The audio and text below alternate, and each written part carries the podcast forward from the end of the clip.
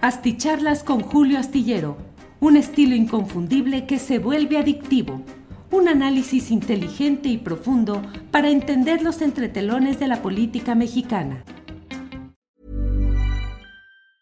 Hey, it's Ryan Reynolds, and I'm here with Keith, co star of my upcoming film, If, only in theaters, May 17th. Do you want to tell people the big news? All right, I'll do it. Sign up now and you'll get unlimited for $15 a month in six months of Paramount Plus Essential Plan on us. Mintmobile.com slash switch.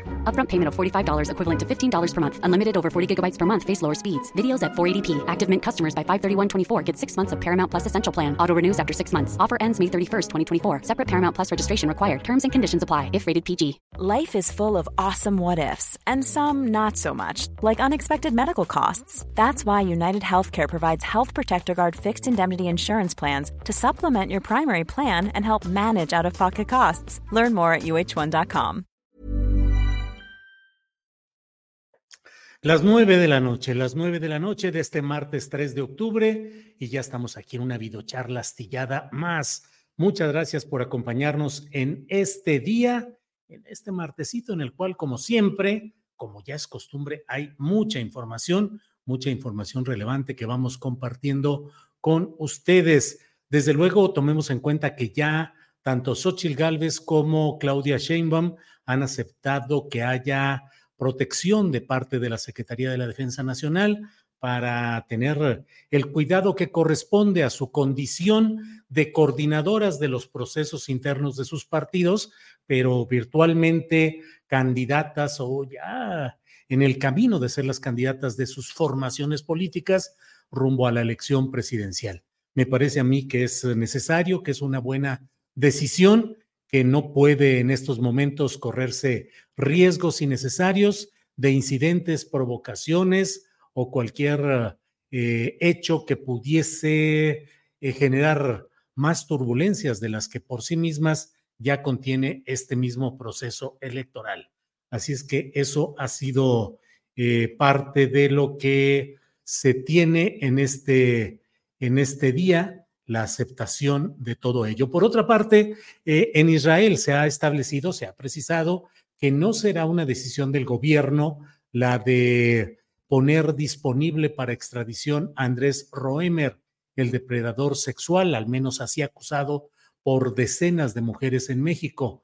Mm, Andrés Roemer tendrá que ser valorado por un tribunal israelita para determinar si procede el que sea extraditado o no. Y por otra parte, ello habrá de implicar, em, habrá de implicar el hecho de mm, eh, establecer la fecha exacta en la cual pueda llegar a México este personaje que es verdaderamente de novela negra, es decir, los entretelones del poder, los vínculos en el ámbito de la televisión eh, abierta de televisión azteca, bajo el patrocinio de Ricardo Salinas Pliego, las relaciones políticas con personajes como Esteban Moctezuma Barragán, actual embajador de México en Estados Unidos, que fue secretario de Educación, secretario de Gobernación, eh, la protección de ámbitos relacionados con el Estado de Israel, en fin, de todo ello es de lo cual hay en estos momentos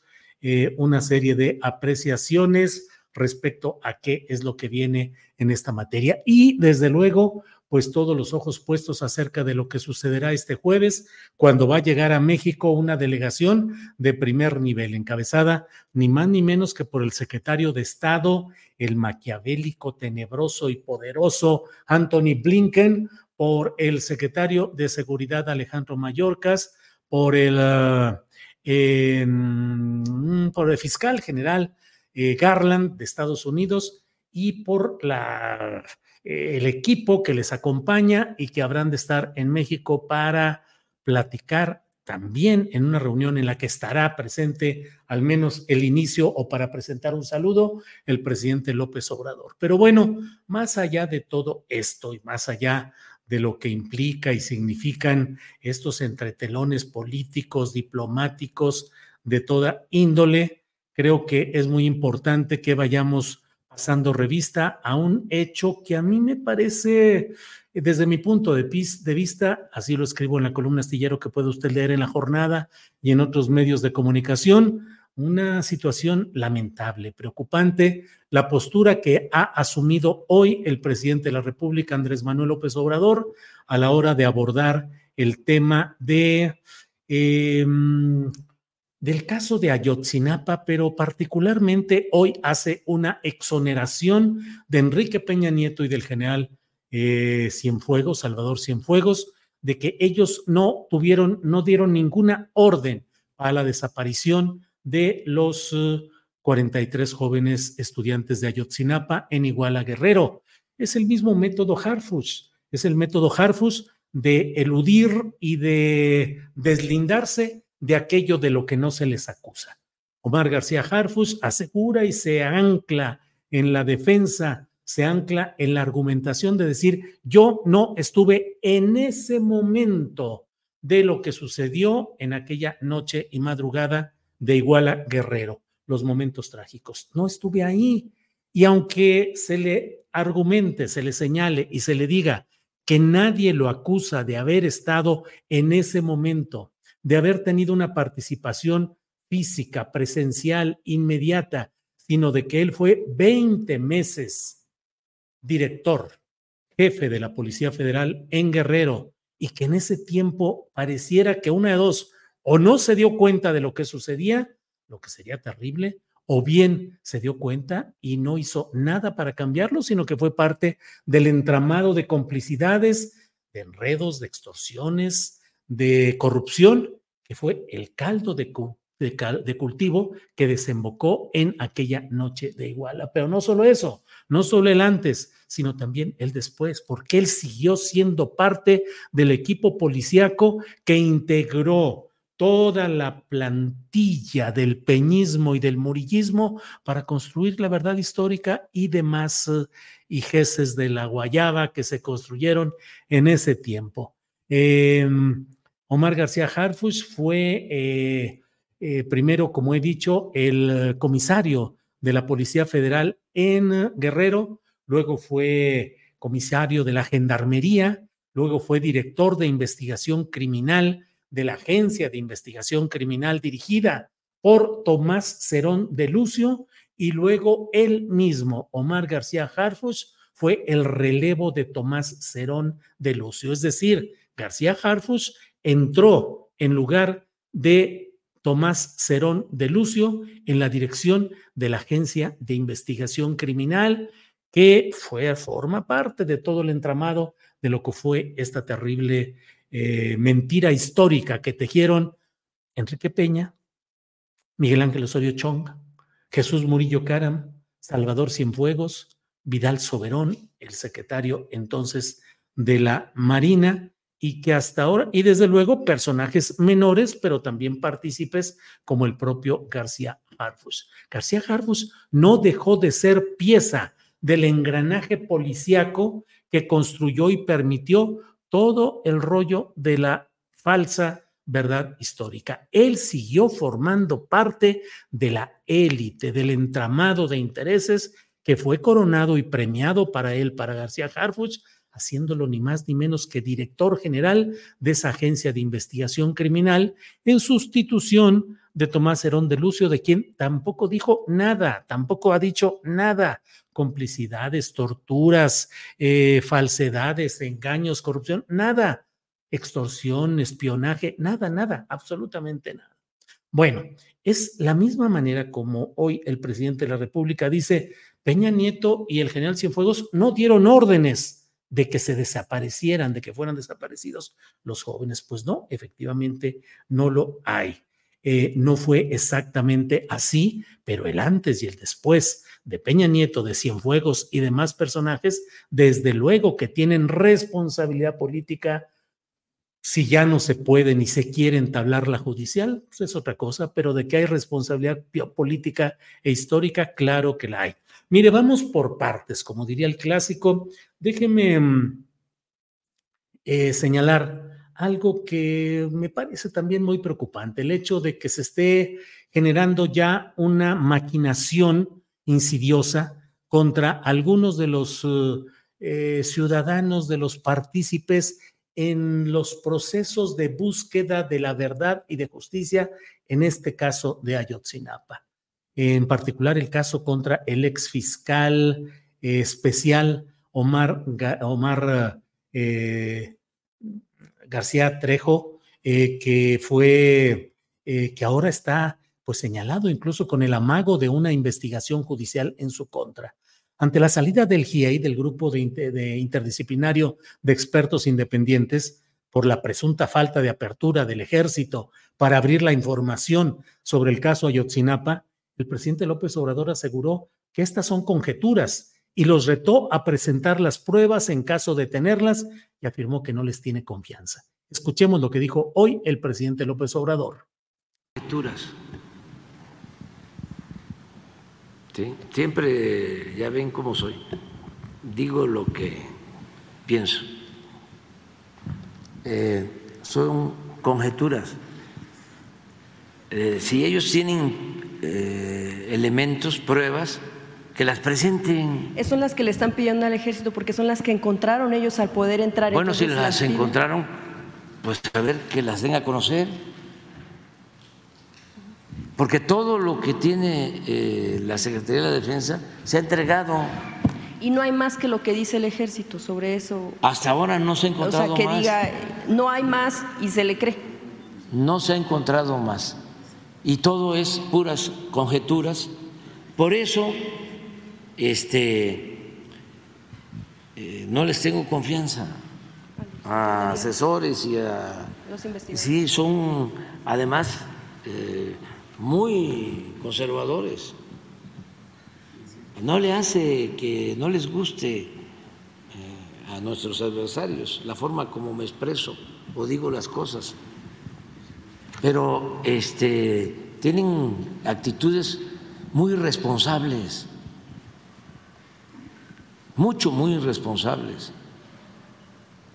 Y estamos nosotros haciendo la investigación y eh, jamás vamos a ocultar los hechos, jamás vamos a permitir la impunidad. No somos iguales. Créanme que lamento mucho escuchar estas palabras del presidente López Obrador porque no corresponden a la verdad ni a la realidad. Existen las suficientes puntualizaciones de parte del grupo interdisciplinario de expertos independientes acerca de la documentación que el ejército pretende dar por perdida. No se trata de decir solamente, ya entregaron todo, ya, le pregunta la reportera, y ya se les cree. Pues sí, se les cree, se les pregunta, señores del ejército, ¿ya entregaron todo lo que tenían que entregar? Sí, señor, sí, señor. Perfecto, pues vean ustedes, ellos dicen que ya entregaron todo, ¿qué quieren que se haga? No hay mayor cosa, no hay nada que hacer. ¿De verdad las cosas son así? ¿De verdad el ejército no tuvo nada que ver? En la noche de Iguala, el ejército no supo en tiempo real, real, en vivo. No sabía lo que estaba sucediendo en Iguala, en una noche trágica, en la cual hubo disparos, persecuciones, choques, heridos, secuestrados, asesinados, destazados, desollados. Y no hubo en el ejército, en la inteligencia militar, en los infiltrados que tenían en las propias filas de Ayotzinapa, con uno de ellos, un soldado, un efectivo que estaba infiltrado y que reportaba en cuanto podía lo que iba sucediendo y que fue ultimado también sin que las propias Fuerzas Armadas intervinieran, pues para buscarlo, rescatarlo, para tratar de hacer algo con él. Nada, no supieron nada, o sea, el cuartel militar, el batallón de infantería, encerrados a piedra y lodo, dicen por ahí que algo está pasando en el centro de Iguala. Ve tú a saber, no, pues a dormir, vámonos todos a dormir, a descansar y mañana a ver qué sucede. Esa es la narrativa que hoy podemos eh, aprobar y estar de acuerdo. Lo siento mucho por muchas voces que se molestan, se enojan porque se habla de esta manera. Pero yo sí quiero decir cosas concretas. Estas son horas definitorias de lo que somos y de la textura que tenemos. Cómplices silenciosos por razones partidistas, o por creencia en discursos y en palabras del político al que apoyamos y en cuya honestidad personal creemos? ¿O es tiempo de decir, a ver, espérate, en casos como este, en casos como este, no se puede estar jugando a la ambigüedad? Con frecuencia recibo por aquí comentarios de quienes me dicen, eres un tibio. Y yo digo, a ver, la tibieza corresponde al termómetro que usa quién. Muchas veces se dice que alguien es tibio porque no coincide con el calor, con la postura térmicamente política que tiene una persona. No, yo quisiera que le mentaras la madre a fulano. ¿No le mienta la madre? Ah, qué tibio. O al contrario, yo defiendo ardorosamente esta posición y a mí me parece... ¿No lo está defendiendo? Híjole, qué tibio. Yo aquí invito, convoco, pregunto. No es tibieza cívica quedarse callados, cerrar los ojos, tapárselos, taparse los oídos y decir, no, no, no, claro que no, claro que no haremos caso. Es un chayotero, un vendido, un traidor, un enemigo de la 4T, tiene consigna. Bueno, hoy en la en Astillero Informa, nos acusaron a Temoris Greco, Arnoldo Cuellar, Arturo Rodríguez y a mí. A todos nos dijeron que éramos desde Pinochet, a mí me dijeron que era Mussolini, fascistas, enemigos de la 4T, traidores de todo. Ah, aguanta uno vara, hombre. No hay problema por todo eso. Pero la verdad es que estas son algunas de las decisiones trascendentes e importantes que debemos de tomar desde mi punto de vista como ciudadanos. No puede ser que se diga, señores del ejército, ya entregaron todo, todo está bien. Sí, señor, sí, señor. Y se crea eso y se diga, pues es que ya respondieron. No, no, no. Y que se pretenda descalificar a la única instancia que pudo mantener viva la esperanza jurídica de investigación y gracias a sus integrantes pudimos tener el asomo que hoy tenemos a la verdad en el caso de Ayotzinapa, como fueron los integrantes, los cinco integrantes originales del GIEI, y hoy los colocamos en que lucran con el dolor y que engañan y que no están haciendo las cosas y que no dijeron y que no plantearon y que eso es lo que dicen ellos cuando están en el propio informe Ayotzinapa, en diferentes textos formales que han entregado. Y bueno, ¿qué es lo que sucede ahí? Ay, ay, ay, ay, Históricamente el ejército ha sido lo peor para México. Em, dice Arisela Aguilar, solo eres muy duro para juzgar al hombre que ha hecho demasiado por México. Arisela Aguilar, ¿le parece que soy muy duro para juzgar al hombre que ha hecho demasiado por México? ¿No le parece que es terriblemente duro que, se, que persista la impunidad? ¿No taladran un poco los oídos decir, el licenciado Peña Nieto no tuvo nada que ver y el general Salvador Cienfuegos tampoco, porque ellos no fueron responsables, no dieron las órdenes específicas de esto. Mire, en otro tema, eh, es decir, en el mismo tema, pero a pregunta expresa sobre las declaraciones a la revista Proceso por parte de Ángela Buitrago, exintegrante del GIEI, quien afirma que al ejército se le debería investigar por desobediencia, obstrucción y ocultamiento de información, el presidente López Obrador afirmó que no es real, pues no hay elementos que prueben sus dichos. Escuchemos lo que dijo el presidente.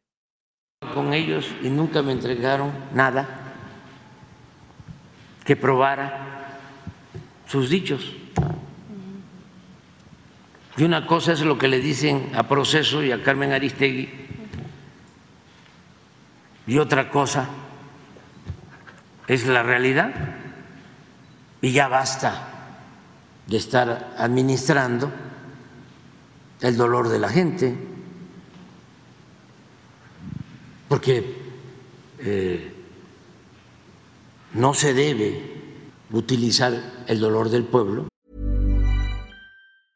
Life is full of awesome what ifs, and some not so much, like unexpected medical costs. That's why United Healthcare provides Health Protector Guard fixed indemnity insurance plans to supplement your primary plan and help manage out of pocket costs. Learn more at uh1.com. Hiring for your small business? If you're not looking for professionals on LinkedIn, you're looking in the wrong place. That's like looking for your car keys in a fish tank. LinkedIn helps you hire professionals you can't find anywhere else, even those who aren't actively searching for a new job but might be open to the perfect role. In a given month, over 70% of LinkedIn users don't even visit other leading job sites. So start looking in the right place. With LinkedIn, you can hire professionals like a professional. Post your free job on linkedin.com slash people today. No se puede eh, estar eh, engañando. Hay que actuar con la verdad, hay que decir la verdad. El GIEI, Ángela Buitrago han lucrado, han, se han beneficiado con el dolor de la gente, han hecho actos reprobables. No lo creo.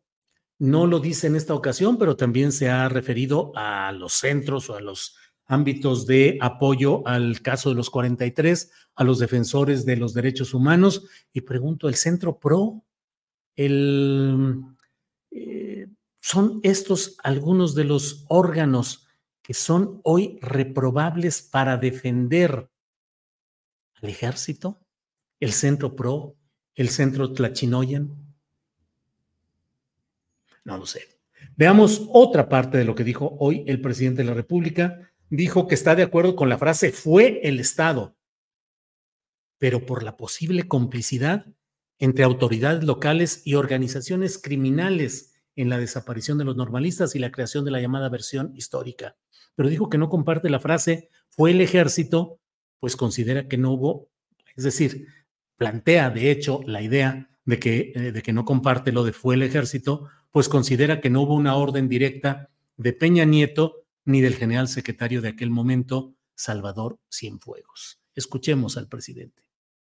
En primer lugar, de que fue el Estado, claro que fue el Estado sin duda, porque el Estado pudo en su momento aclarar las cosas y no fabricar mentiras. De eso no hay duda. Y aunque hayan participado eh, autoridades locales y policías municipales, es el Estado. De eso no hay duda. Lo otro, el ejército. A ver, eso pudieron haber participado algunos elementos del ejército. Pero lo que sucedió en Ayotzinapa tuvo que ver más con decisiones de autoridades locales y con la delincuencia, con el contubernio, con la asociación delictuosa entre autoridades locales, policías municipales, esa es mi hipótesis, y la delincuencia eh, que dominaba esa región. Que eh, esa delincuencia tuviese vínculos con algunos militares o que los militares de la región se hayan enterado y no hayan evitado que desaparecieran los jóvenes y que hubiesen cometido el delito de omisión es otra cosa. A que desde el gobierno, desde arriba, Peña hubiese ordenado, o el general secretario de entonces, la desaparición de los jóvenes. No, no. Este, y como me gusta decir las cosas claras, eh, vamos a seguir investigando. Y si es como ellos sostienen, y yo estoy equivocado, lo voy a reconocer. Bueno, pues esa es la postura del presidente de la República. Em, fue el Estado, pero en nivel bajito, o sea, las autoridades municipales, locales y el crimen organizado, es decir, la verdad histórica, la verdad histórica de Jesús Murillo Caram, exceptuando el tema del basurero, la incineración de los cuerpos en un basurero y el envío o el desahogo, el deshacerse del polvo, de los residuos, de los restos de esas incineraciones en el río, en, un, eh, eh, en una de las partes de esa narrativa eh, generada por Murillo Caro. Es decir, eso no, pero en lo demás, en lo esencial, tal como lo dijeron los padres de familia al salir de la reunión con el propio presidente López Obrador, que dijeron que la postura presidencial era una postura muy cercana o equiparable a la verdad histórica. Pues claro, si se pretende constreñir todo solamente a las policías municipales de Huitzuco, de Iguala, de los alrededores, policías municipales y políticos locales, el presidente municipal Abarca y otros por el estilo, y los grupos del crimen organizado, nada más y hasta ahí. Y a lo mejor alguna relación con algunos miembros del ejército, malos elementos del ejército, de la Policía Federal también, de la García Harfuch, esa tampoco se menciona. O sea, no, son los municipales y es la política local y lo regional. Ah, caray, pues qué visión tan restringida la que se tiene, porque según lo que hemos visto y según lo que incluso dijo Alejandro Encinas en su informe, dijo que habían sido virtualmente dos desapariciones, la física de los jóvenes y la desaparición de la verdad al construir esa gran mentira que es un crimen social, político, es un crimen de lesa humanidad que no prescribe el de haber inventado esa falsa verdad histórica a base de, torturas y de engaños. De esa segunda desaparición, es decir, de construir esa falsa verdad, Claro que son responsables Enrique Peña Nieto y Salvador Cienfuegos.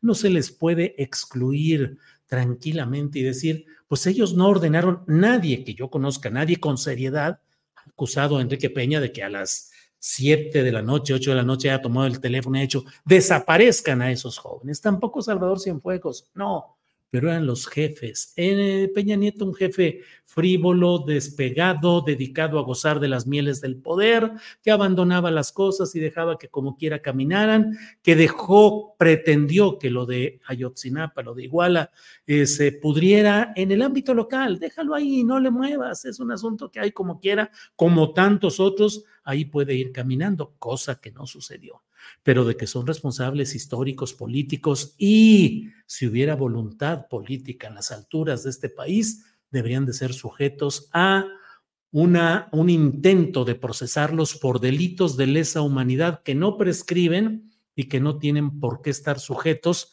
a las restricciones que hay respecto al fuero presidencial. Es decir, todavía es tiempo de poder enjuiciar a estos sujetos, como diría eh, Alberto Nájar eh, refiriéndose a Felipe Calderón. Todavía Peña y Cienfuegos podrían ser enjuiciados, eh, podría haber ese intento que cuando menos marcaría un deseo claro y real de intentar hacer justicia en este caso.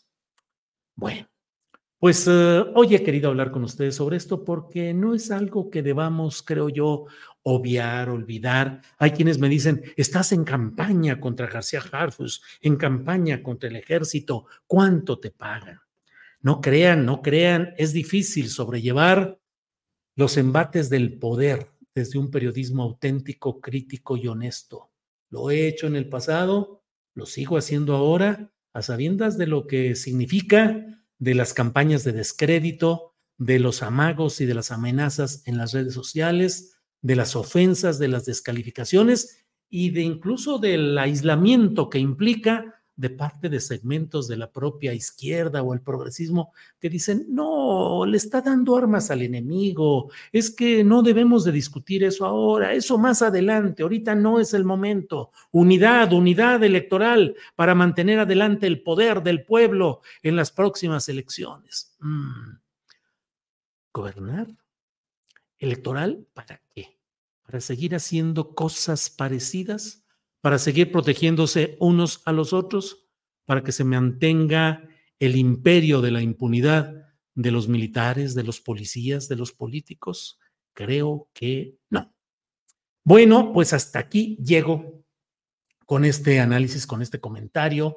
Y miren, ahí empieza. Julio no es de izquierda, él es priista, dice Alfredo Liscano. Órale. Bueno, cuando menos no me dice eh, facho, hijo de Pinochet, o me ofende o me amenaza, como algunos así lo dicen. No podemos ser cómplices y omisos con las injusticias. Todo mi apoyo astillero. Gracias, dice Carmen Robles. Eh, un ex policía nunca será jefe de gobierno de la Ciudad de México en una elección limpia, dice Mario Herrera Tinajero. Fue el Estado, sigue siendo el Estado, dice Omar Avelar. Eh, Víctor Franco, eres muy valiente, Julio, no todos nos atreveríamos a hacer la labor que tú haces. Rose Díaz, exacto, Julio, eres el único que no se pone de tapete de Chainbaum u Obrador. Eh, no pongan, por favor, estos comentarios vacíos y dicotómicos, dice Dasha Jacobo. Voy como van cayendo, cada vez más asqueada por las posturas de AMLO. A estas alturas empiezo a tener teorías, teorías conspiranoicas, dice Dina Carabioto. Eh, ¿Cómo salió hoy Taibo? Dice Julián Falcón. Eh, Fidel Rodríguez, aunque le duela el asterisco a Julio, Morena continuará con la 4T. Fidel Rodríguez, no, no me va a doler el asterisco. Y créanme que a la hora del voto y a la hora de la defensa del voto del pueblo y del voto mayoritario y contra los intereses de la derecha, estoy y esté, he estado siempre presente, no hoy, no, en los momentos críticos, en los momentos difíciles. Gracias, Julio Astillero, dice Alma SB. Em, Julio, me acordé de ensayo de la ceguera de Saramago, dice Marina Miranda García. Sí, tiene razón, Marina. Voy a releer esto. Estoy releyendo ahora este de No es país para viejo, para viejos de Cormac McCarthy, el difunto escritor que hace meses, pocos meses acaba de, morir, y estoy releyendo que luego se hizo la película eh, con aquel enorme personaje que protagonizó Javier Bardem. Pero bueno, ya me salí de tema. Don Julio, ¿escuchó una grabación supuesta de Sheinbaum donde habla mal de AMLO y 4T, dice Ulises Guerra? No, y la verdad, no, no, no, no lo he escuchado y no creo que realmente, bueno, no sé. Violet Raven, gracias de verdad, gracias por su congruencia cuando tantos otros han vendido su opinión al mejor postor. Estamos con usted, don Julio, gracias.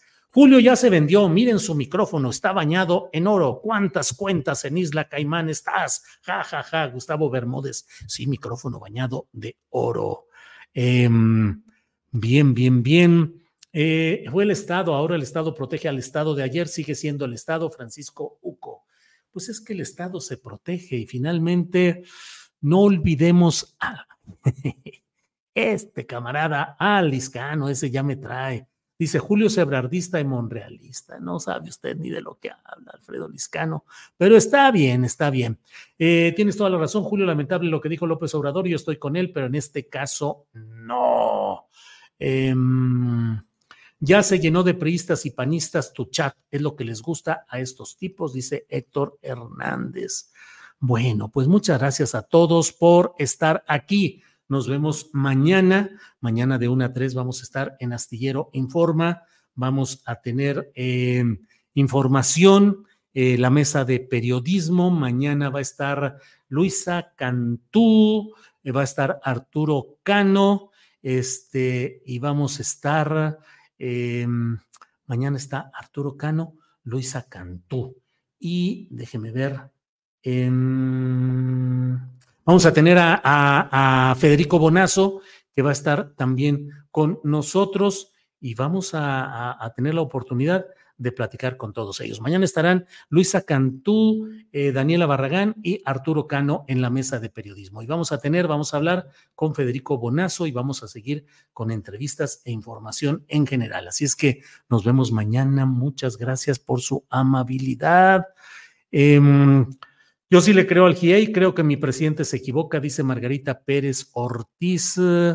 Em, eh, Betín Jiménez dice, con todo amigo, soy fundador de Morena, estuve el 2 de octubre en el Auditorio Nacional. Qué bueno que seas el único periodista que generas un equilibrio en la 4T. Viva la APO desde Oaxaca, duro, compañero. Gracias, saludos, gracias, gracias.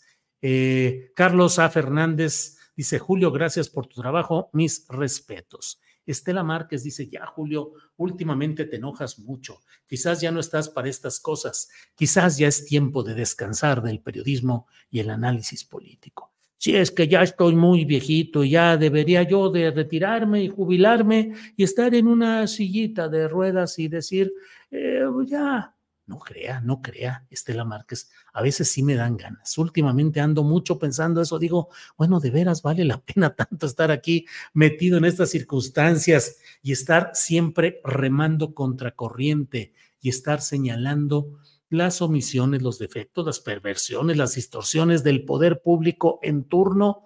A veces digo, ya, basta, ya estaría muy agradable descansar y estar tranquilo, pero eh, creo que voy a seguir cuando menos escribiendo la columna astillero, espero hasta las últimas horas en las que me sea posible. O sea, no está en mi camino el irme a reposar tranquilamente. A veces es cansado todo esto que hacemos en las redes sociales. Tenemos una lucha enorme por seguir adelante, por no sucumbir, por no ceder a las presiones por el arrojo de ser absoluta y enteramente libres. No tengo ningún compromiso con ningún candidato o candidata a ningún puesto de elección popular. No aspiro a que se me dé ningún cargo, oportunidad ni nada.